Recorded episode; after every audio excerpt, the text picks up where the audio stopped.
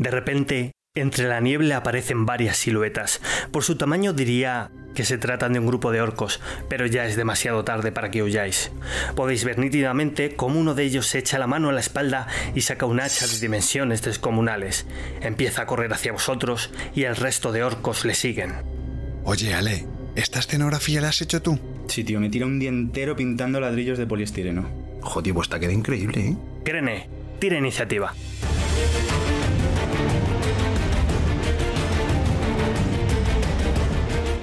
Perdona, pero es que justo, justo me acabas de pillar echando una partida de rol.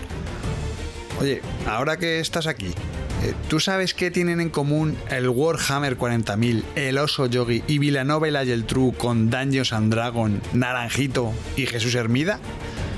Esta semana te cuento la historia de una marca que la verdad es que pinta muy bien. Te voy a hablar de Vallejo, la mejor marca de acrílicos del mundo.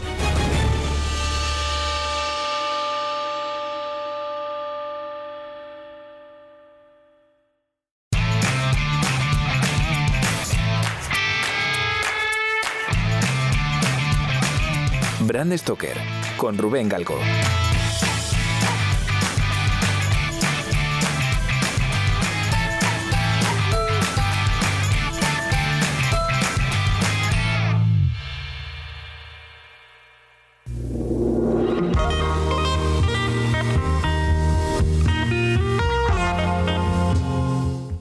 Nuestro protagonista de hoy se llama Amadeo Vallejo Díez, que fue un madrileño, un madrileño de pro, nacido en 1941, más concretamente de la calle Ibiza.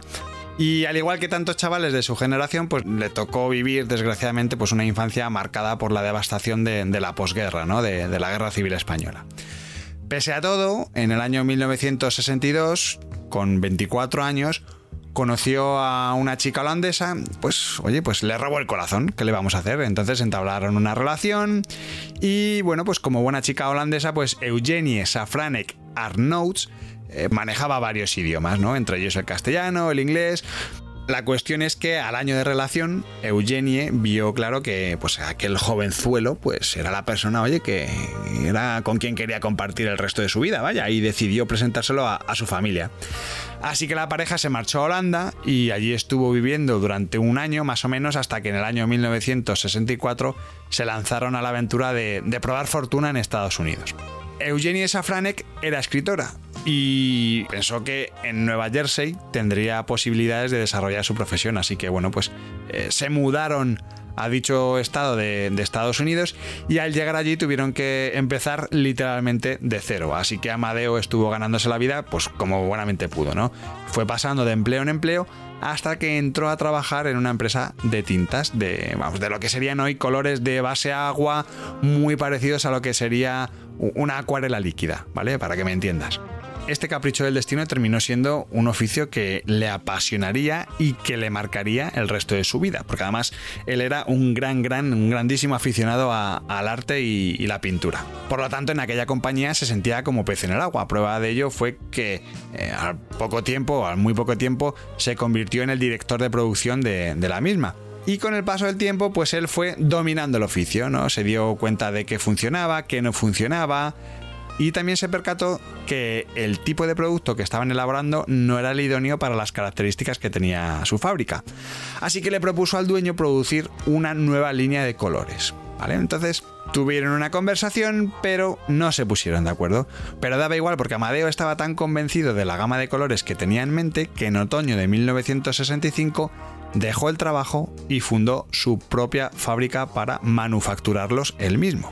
Vallejo había puesto el objetivo en la industria de la animación, que desde que se fundó Walt Disney en el año 1923 requería innumerables láminas de acetato para colorear un solo fotograma, por lo que podía ser un sector con un enorme potencial. Aunque esto lo explica muy bien Alex Vallejo, que es el actual CEO de la compañía.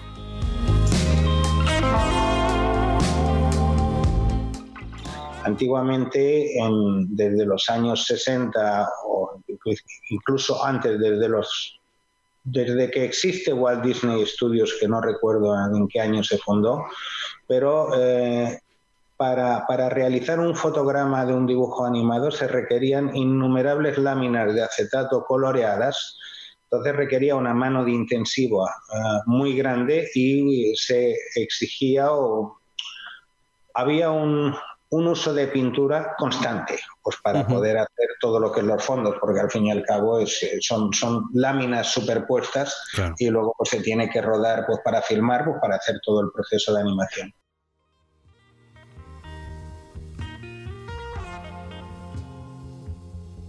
El matrimonio Vallejo-Safranek arrancó el negocio y, lo hizo en el garaje de su casa, al más puro estilo startup californiana. Eh, para que te hagas una idea, eh, la primera directora comercial fue Eugenie, porque como sabía idiomas, pues era la persona encargada de gestionar esta parte del negocio, ¿no? Mientras que Amadeo se encargaba de definir y mimar el producto. Esto ya verás que es una constante en esta compañía, lo de mimar el producto. Así que pronto llegaron los primeros pedidos y el tiempo le dio la razón al señor Vallejo porque una de las marcas que llamaron a sus puertas fue el mítico estudio de animación Hanna-Barbera. Sí, Hanna-Barbera, los padres creativos de los Picapiedra, el oso yogi, los autos locos, Scooby-Doo y un sinfín de series de dibujos animados que han marcado la infancia de millones de niños a ambos lados del charco. Aprovecho este momento para invitarte a que te metas en nuestra página web porque hay un montón de imágenes muy chulas de todo esto que te estoy contando. Pero es que además por primera vez tenemos material exclusivo, porque me he puesto en contacto con la familia Vallejo y me han facilitado un montón de material que no ha visto la luz hasta este artículo y solamente lo puedes ver en brandstoker.com.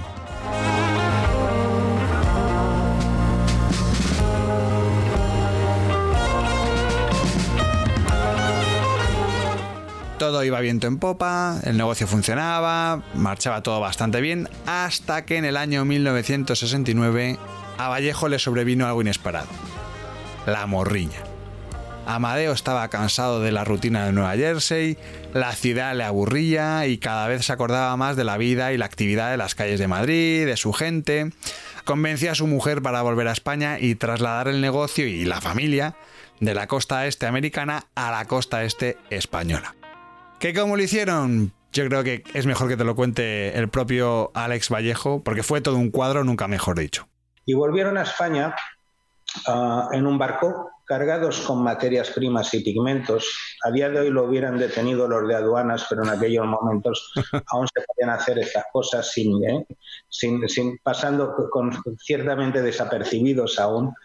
Y bueno, ah, llegaron al puerto de Valencia, eh, yo tenía en aquel momento tres años, y bueno, pues desde ahí trazaron eh, una línea recta en el mapa entre Valencia y Barcelona, pues para encontrar la ubicación final.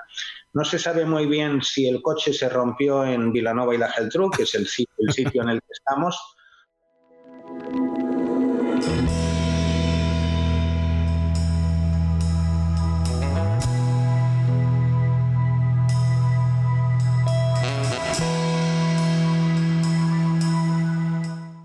Antes de embarcarse de vuelta a España, Vallejo quería sondear las posibilidades que tendría su empresa en la industria audiovisual española. Así que ni corto ni perezoso se fue a Nueva York, se plantó en el Empire State porque quería hablar con el corresponsal de Radio Televisión Española en Estados Unidos. Este corresponsal era un joven periodista que además acababa de narrar para la televisión española el alunizaje del Apolo 11 ese mismo año, que era un tal Jesús Hermida. Si eres uno de nuestros oyentes de fuera de España, eh, te diré que Jesús Hermida pues, eh, es uno de los grandes gurús, o ha sido, mejor dicho, uno de los grandes gurús y uno de los padres de un montón de formatos televisivos de, España, ¿no? O sea que es un referente, vamos, muy reconocido, vaya. Pero volvamos a la conversación que tuvieron, que fue muy interesante. En aquel encuentro, Vallejo le, comentó a Hermida, con, toda su buena fe y con toda la ilusión del mundo, que quería volver a España, que quería volver para fabricar colores para dibujos animados. ¿Vale? Esta era la gran, el gran matiz, la gran diferencia. Sin embargo, el periodista pues le intentó quitar la idea de la cabeza recordándole que en España todavía no, no había televisión a color y le dijo, Amadeo, no tiene mucho sentido fabricar colores para la televisión si luego no se pueden ver. Pero de nuevo, el olfato de Vallejo le llevó a hacer caso omiso de las opiniones de, terceros y continuó con sus planes de regreso. Ya llegará la televisión a color a España, no hay que preocuparse y le fue a ver, pues simplemente, pues oye, más que nada, pues para ver si Radio Televisión Española, porque era muy importante Claro, dibujos animados tenías eh, cine y luego tenías televisión. Entonces era muy importante, en aquel momento había ciertas eh, series que claro, era la misma televisión la, que financiaba a las productoras en aquel sí, sí, sí, sí, sí.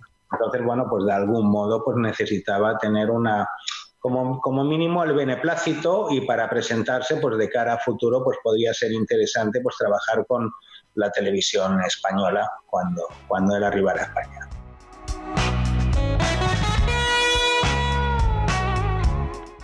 Una vez pusieron los pies en tierra firme, Amadeo, Eugenie y Alexander, que es el actual CEO de, Acrílicos Vallejo, que por entonces contaba con tan solo tres añitos, buscaron un lugar donde rehacer sus vidas en alguna ciudad cercana al puerto de Valencia o Barcelona. Sí, porque si Vallejo quería mantener el negocio que había fraguado en Estados Unidos, sabía que tenía que estar relativamente cerca de un puerto marítimo de cierta relevancia para poder seguir importando los materiales con los que elaboraba sus colores y sobre todo para continuar vendiendo al exterior. La familia Vallejo siguió subiendo hacia Barcelona y finalmente el matrimonio alquiló una casa en Vilanova y la Geltrú, que está en la provincia de Barcelona, ¿vale? Por entendernos. Así que la primera fábrica de acrílicos Vallejo en suelo español, al igual que pasó en Nueva Jersey, empezó a producir pintura para dibujos animados en el garaje de su domicilio familiar. Y lo cierto es que desde su llegada a España el negocio fue evolucionando y poco a poco fueron dejando de vender a estudios de animación norteamericanos para empezar a vender a estudios españoles y centroeuropeos. Sí, porque la República Checa, Hungría y en algunos países del este surgieron un montón de estudios que animaban las películas de las grandes productoras de Londres y, de París.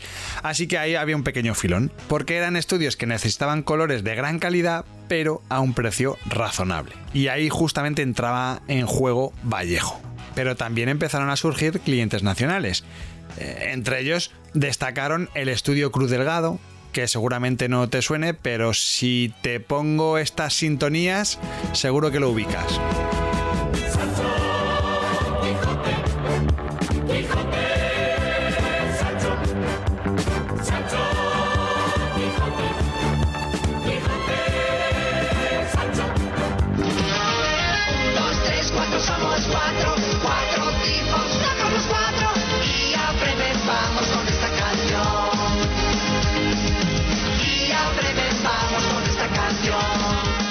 Son los creadores de las series de animación Don Quijote de la Mancha y Los Trotamúsicos, míticas que hemos escuchado todos los que tenemos cierta edad.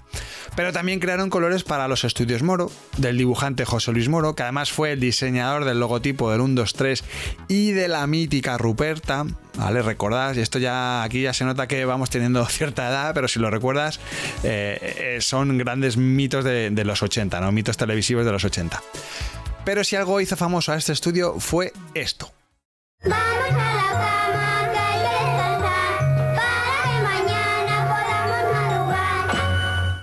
Efectivamente, la familia Telerín, pero además crearon la serie animada Fútbol en Acción, que era protagonizada por Naranjito. Sí, Naranjito, el, el, mítico icono de los 80 que fue el, bueno, la mascota que tuvimos para el Mundial de España 82, el Mundial de Fútbol que se celebró en nuestro país. Bueno, pues esa mítica naranja con ojos, ¿vale? Que por supuesto pues iba de color naranja, pues sí, estaba pintada con un naranja de Vallejo.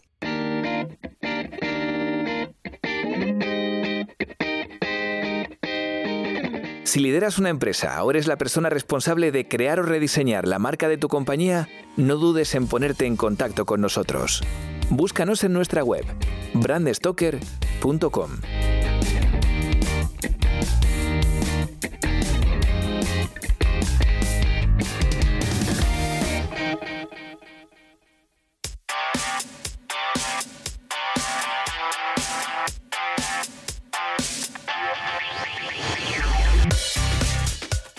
Seguimos avanzando en la historia de Vallejo hasta el año 1972 cuando detectó que el film color que era el color que había diseñado para las láminas de acetato que se usaban en animación, pues estaba siendo comprado habitualmente por estudios de publicidad y diseño, cosa curiosa. Esto se debía a que era una pintura de una altísima opacidad y además era bastante mate, así que, bueno, pues Vallejo lo vio claro y decidió crear un acrílico específico para, para los artistas. Para tal fin tuvo que desarrollar el primer acrílico en tubo de España. Que esto, la verdad, es una de las cosas que más me han sorprendido de esta, de esta marca, ¿no? Y además, no solamente fue el primer acrílico en tubo en España, sino que fue el segundo de Europa. O sea que fíjate el nivel de, de innovación que, que, tenía esta marca. Y como te puedes imaginar, claro, pues con esto la demanda de este tipo de pinturas se disparó en los comercios especializados a nivel nacional. Así que Vallejo de alguna manera acababa de empezar un, un, idilio con el mundo de la creatividad y el diseño que se asentó durante los años 80, sobre todo gracias a, gamas que encajaban a la perfección con las necesidades concretas de los diseñadores. Recuerda además que estamos en, una época en la que no había ordenadores y que las pinturas y el color eran la principal fuente de expresión de los artistas visuales. Solo tengo que mencionarte las acuarelas líquidas que Vallejo elaboró solo para diseñadores gráficos. Por eso este era un momento dulce para la compañía, porque amplió el negocio con líneas de producto para aerografía, artes decorativas y lanzó el famoso Acrylic Studio. El Acrylic Studio nace en el año 1981 cuando varios profesores de la Facultad de Bellas Artes de Barcelona le pidieron a Vallejo que desarrollara una gama de colores específica para, para, sus alumnos de Bellas Artes. Imagínate la situación, ¿no? Oye, Vallejo, que mira, que necesitamos unos colores como los que tú haces, que son muy buenos. Y va Vallejo y se los hace. Bueno, pues este hito no fue solo relevante para la compañía, lo fue también para la industria del arte y la pintura española, porque, ojo al dato, hasta aquel momento, en Bellas Artes, todo se pintaba con óleo y fue Vallejo quien introdujo el acrílico, es decir, fue quien hizo ese cambio de mentalidad y ese cambio del hábito en, en, en, esta industria, ¿no? Y fíjate cómo sería que eh, en España el uso de acrílicos en Bellas Artes eh, explotó entre los años 2000, 2005, más o menos. Y Vallejo llevaba haciéndolos desde los años 80. Es decir, llevaba ya 20 años de adelanto. Si esto no es liderazgo y know-how, que baje Dios y lo vea.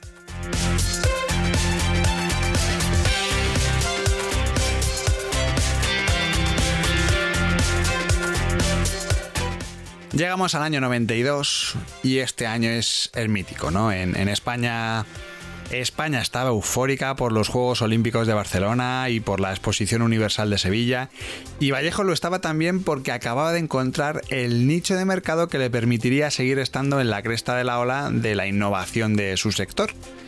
1992 fue el año en el que Vallejo puso el foco en el modelismo, si te acuerdas, en la segunda temporada de este podcast ya te conté el origen del modelismo cuando hablamos de la marca Scalestric.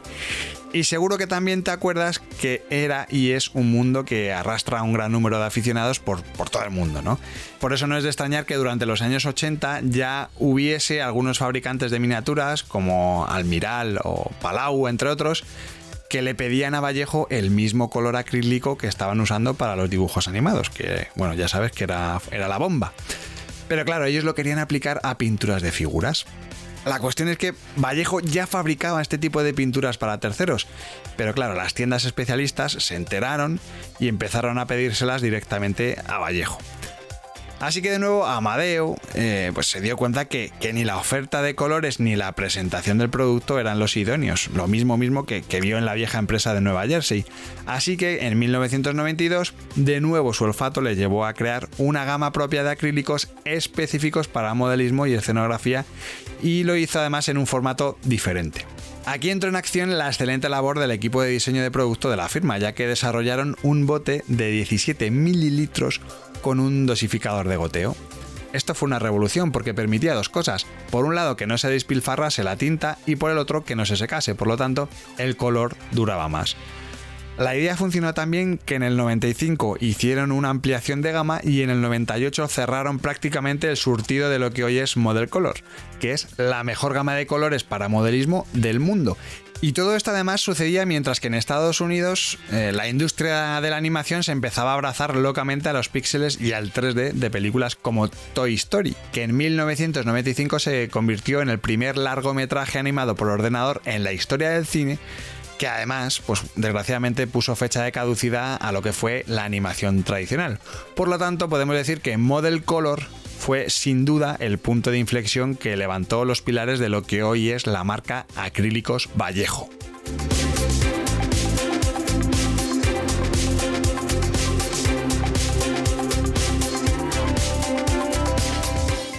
La demanda de Model Color cada vez era mayor y la compañía no se limitó a cubrir los pedidos y ya está.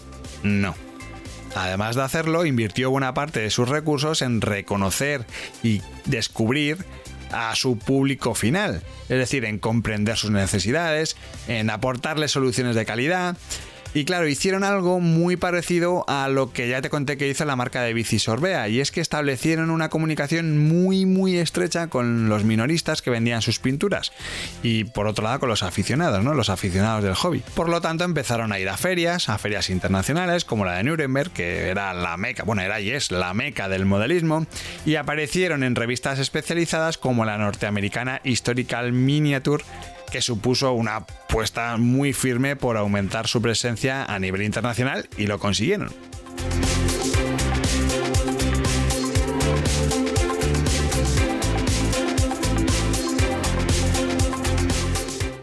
Ya en 1997 distribuían sus productos en Francia, en Bélgica, en Italia, pero es que además empezaron a notar un despertar de, bueno, cierto interés especial por el hobby del modelismo en, en España.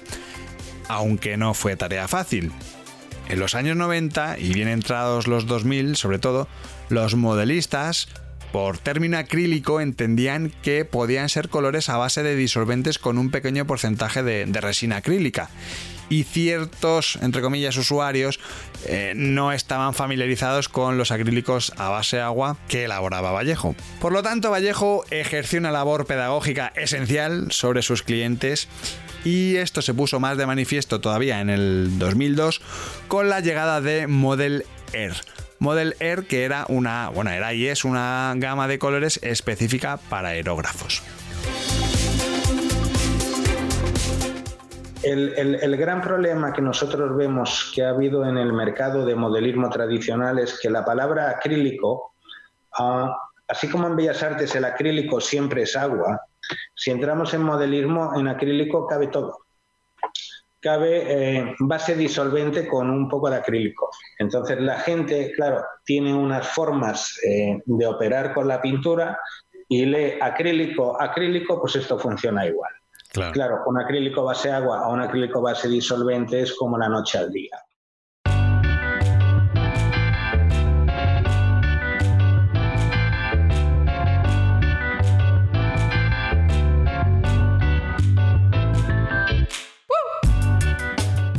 En 2003, Acrílicos Vallejo tenía 25 empleados.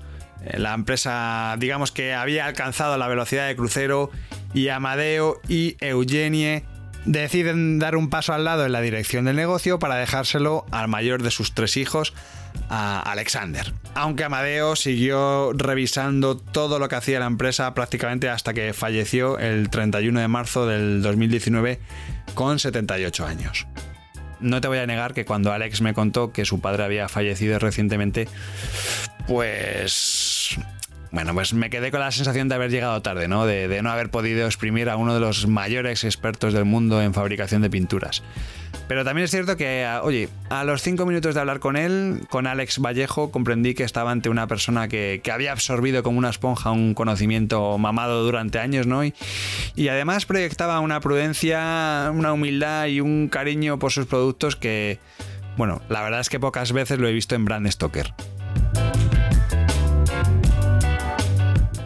Sin duda, sin duda, Amadeo estaría súper orgulloso de la gestión de, su hijo al frente de la empresa porque sus números son envidiables, ¿no? Acrílicos Vallejo ha aumentado más del doble su cifra de empleados, llegando a 65 en el año 2020. Eh, la línea de producto de Model Color es una de las marcas más conocidas en el sector, pero además ha añadido, gracias al trabajo conjunto con su equipo de técnicos, la línea Game Color, que está especializada en miniaturas de, escenografía de juegos de mesa, que se ha convertido en una de las más populares de su segmento. Si eres muy aficionado a pintar miniaturas de, juegos y demás, eh, pues es la que tiene el taponcito gris.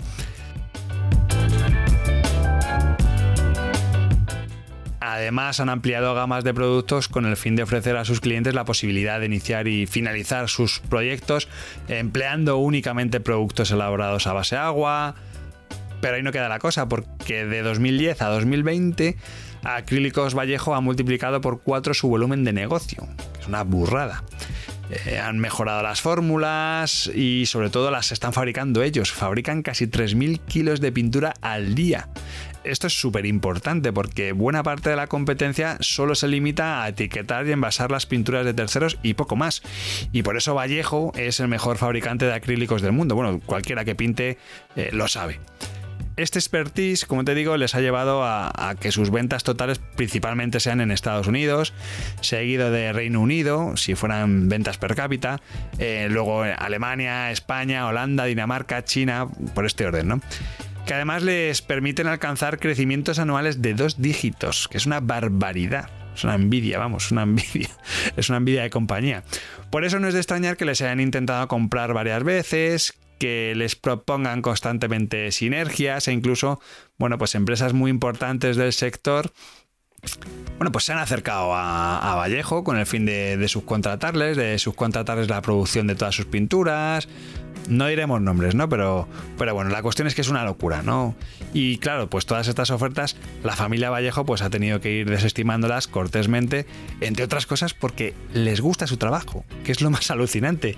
Es decir, que quieren seguir fabricando sus pinturas ellos mismos y además esta es una decisión que, que, tienen grabada a fuego tanto Alex Vallejo y sus hermanos Mike y Amadeo como el resto del equipo de la marca.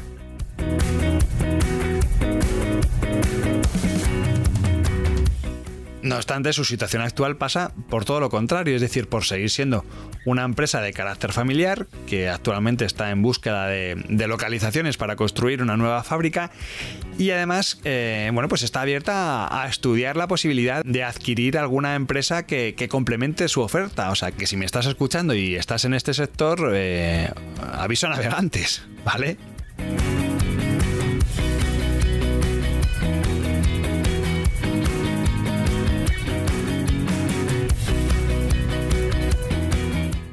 Siempre, siempre, siempre he tenido ganas de decir esta frase en Brand Stoker y es que Vallejo tiene un futuro de colores.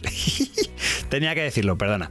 Es que quería, quería decir esta frase porque, porque Vallejo está trabajando con pigmentos iridiscentes, que son color shifters, eh, que resumiendo mucho son colores camaleónicos que cambian de color según sea el reflejo de la luz.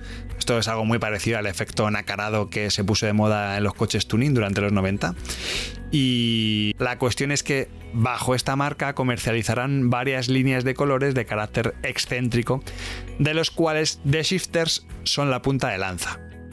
Por último, quiero comentarte dos de las prioridades en las que está trabajando actualmente Acrílicos Vallejo, como son la de reducir el impacto de la huella de carbono de la empresa y de sus productos, de todos sus productos, y licenciar y fomentar los partnerships con fabricantes de juegos de tablero. Esto ya lo han hecho, esto lo han hecho además con, por ejemplo, con la española Corus Belli, que son los creadores del Wargame Infinity, que para que me entiendas un poco, si no eres muy friki, es la competencia de Warhammer 40.000 de, de Games Workshops. También han hecho algo con WizKids, con Battlefront y con otras firmas relevantes de juegos. Así que nada, quién sabe si en el futuro Dungeons and Dragons, Pathfinder y, otros juegos pintarán las aventuras de sus juegos de rol con acrílicos Vallejo. Mm, vaya usted a saber.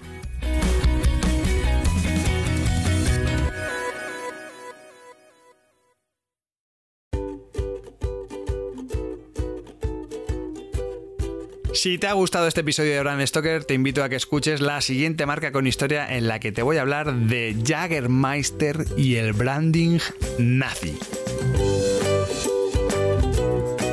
Antes de despedirme, quiero recordarte que puedes seguirnos en Twitter, Facebook e Instagram, donde nos encontrarás con el usuario Brand Stoker. O si lo prefieres, me puedes seguir a mí a través del usuario Crenecito. Este podcast es una iniciativa de Brand Stoker, el estudio especializado en creación y gestión de marcas de Rubén Galgo. Si lideras una empresa o eres la persona responsable de crear o rediseñar la marca de tu compañía, no dudes en ponerte en contacto con nosotros. Búscanos en nuestra web, brandstoker.com. No olvides comentar este programa, darle a me gusta y compartirlo en tus redes sociales. Y si te has quedado con ganas de más, puedes escuchar más episodios de Brand Stoker en iVoox y sobre todo en brandstoker.com. Muchas gracias por estar ahí y recuerda, como dijo Paul Rand, el diseño es simple. Por eso es tan complicado. Hasta el próximo programa. Chao.